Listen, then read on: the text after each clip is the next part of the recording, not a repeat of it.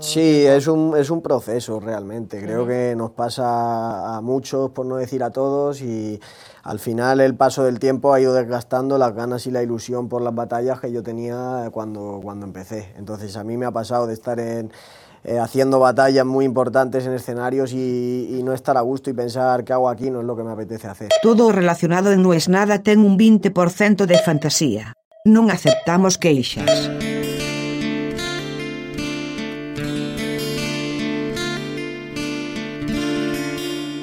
Una historia que yo no conocía. Me considero una persona que ama la música y que ama aprender de la música, leer de la música. Viste que hay gente que nada más escucha, es lo mismo que en el deporte. Algunos nada más ven el partido y a otros les gusta saber de dónde vienen los jugadores, quiénes son, cómo hicieron. Y esta historia me sorprendió por completo. Una vez había leído que Toy Selecta había dicho que la cumbia rebajada era el dubstep de la cumbia. Pero no sabía yo a qué se refería. Y fue en Japón cuando tuve el orgullo de compartir la gira del Hijo de la Cumbia por Japón, que un día en una charla entre sushis y ramens sale el tema de la cumbia rebajada y Emiliano me dio una clase. Pero me dio una clase. Entonces, como este es un tema que a mí me gusta tanto y no hay tantos lugares de donde aprender, le dije, Emiliano, me gustaría molestarte un rato en Estocolmo para que me cuentes en el podcast eso que me contaste aquella vez. ¿Cómo va, hijo de la cumbia? ¿Cómo va, Guille? ¿Bien? Pero muy bien. ¿Y vos? Bien, bien, tranquilo acá. Qué, qué interesante contar esto, ¿no? Porque eh, eh, termina siendo un fenómeno que ya se da por natural, influenció a lo que hoy se escucha y, y tiene un porqué, tiene una raíz, ¿no? Eh, que, que, para mí termina siendo re interesante hacerlo conocer a un público que no lo conoce, ¿entendés? Está buenísimo. Y esto arranca con una pata que tiene que ver con la tecnología que se usa para reproducir la música. Claro. Mira, ahí tienen, tiene un trasfondo hasta sociopolítico, che. Porque hubo una, una migración colombiana grosa en, a, a México y, y nada, una de las ciudades más pobladas que, más estaba creciendo la, industrialización era Monterrey. No es que se da en todo México esto, no. Esto se da en el norte de, México, en Monterrey específicamente, donde estaban llegando un montón de inmigrantes colombianos del sur de, México, de, de, Sudamérica, y entre ellos colombianos. Y nada, en sus fiestas, en su point, viajaron con vinilos, ¿está? Y empezaron a hacer eh, fiestas, bailes de cumbia y por allá eran como la, la, la, la, música marginal, ¿viste? No, en ese momento no era bien visto en Monterrey la cumbia.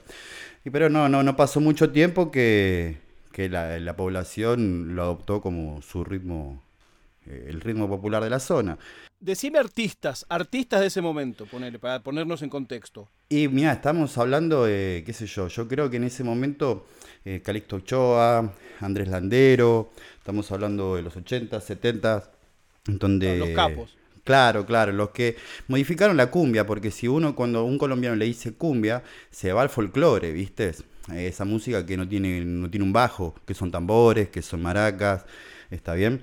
Eh, la transformación se fue dando con el tiempo y bueno, Monterrey eh, lo adoptó a este ritmo colombiano, no cualquier cumbia, sino la cumbia colombiana, a ese eh, derivante de vallenato, esa mezcla que existe, que nace allá en, Colombia, ¿no? Con acordeón, con Andrés Landero. Y bueno, la cosa es que en esas fiestas eran re largas, che. Eran re largas y por allá el motorcito de, la bandeja no daba más, ¿viste? De, la lectora de vinilo, de la púa. Y nada, ese, esa fatiga, ese motorcito hizo que se empiece a bajar la velocidad de, la, de las cumbias sin querer, por allá después de 6, 7 horas de fiesta. Y, y nada, así nacieron las rebajadas. Y lo loco es que si uno ve a la velocidad, es una velocidad muy reggae. ¿Viste? Es una velocidad muy cadenciosa, el, bajo pasa a tener otra dinámica, otro, otro sub-bass, obvio, y, y, nada, por eso tal vez estoy hacia la comparación del dubstep con la cumbia rebajada, ¿no? Pero me vuelvo loco que esto nace por un tocadisco que empieza a ir más lento, claro, tengamos en cuenta que un tocadisco es todo mecánico, es una correa y, con el calor y con el uso y qué sé yo, empieza a ir más lento y la gente dice, esa, así me gusta más. Claro, lo adoptaron de una. Mirá y después, ¿cómo hacían ponerle cuando se pone de moda? ¿Cómo, cómo hacen para, para poder repetir eso? Bueno, nada, los cassettes. El señor este se cansaba de grabar cassette y, nada, che, así, así conocimos muchas cumbias, ¿entendés? Entonces, nada, se vendían estos cassettes así en las fiestas.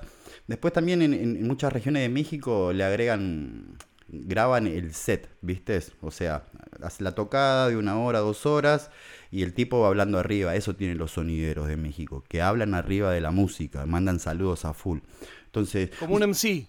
Mm, claro, claro, como un maestro de ceremonias, ¿viste? una mezcla entre, entre el MC por ahí del DAB y el animador de, la cumbia que conocemos en Argentina. Quiero mandarle un saludo para toda la banda. Qué grande allá la banda de Tepito. Los más. Así, ¿viste? Están todo el tiempo. Eh, y nada, eso con un delay, ¿viste? Esas voces gruesas, con, le bajan el pitch. Y, y nada, se, se, se, se hizo un subgénero de la cumbia, todo eso, che. Eh, y nada, después allá también en Argentina las cumbias empezaban a ser rebajadas, pero con otros nombres. No decía Andrés Landero, la pava congona, ¿entendés? Le inventaban un nombre cualquiera para que no la puedan encontrar a la original. Eh, para piratearlo, digamos. Para piratearlo y para que no encuentres la original, ¿entendés? Es como, esta joyita es mía y a vos te doy la rebajada toda chuy, eh, ¿entendés? O como fuese. Ah, mirá vos, qué loco. No, no, no, hay unas historias, era, era un submundo que después con la internet se hizo un poco transparente todo, ¿viste? muchos melómanos pararon la oreja como diciendo, che, esto de, la cumbia rebajada, ¿qué onda? ¿Viste? Y son pibes eh, que están allá en Inglaterra escuchando todo, ¿viste? Y... Bueno, si querés recomendar algo para el que nunca escuchó, algo que se puede encontrar fácil para saber de qué estamos hablando es algo que ya también medio fue, che, ¿eh? vamos a decir la verdad, fue un fenómeno que explotó y después se quedó como una segmentación de la población en Monterrey con esa característica cholo se llama, ¿viste?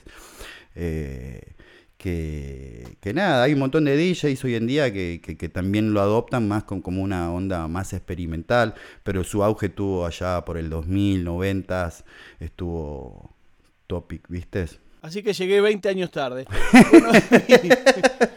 te agradezco mucho. Vamos a hacer una cosa. En las notas de este episodio voy a poner un par de, de videos eh, incrustados para que sepan de qué estamos hablando.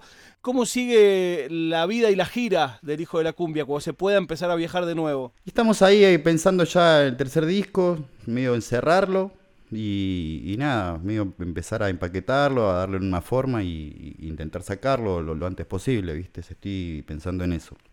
Bueno, amigo. Te mando un abrazo, Guille. Arriba no es nada.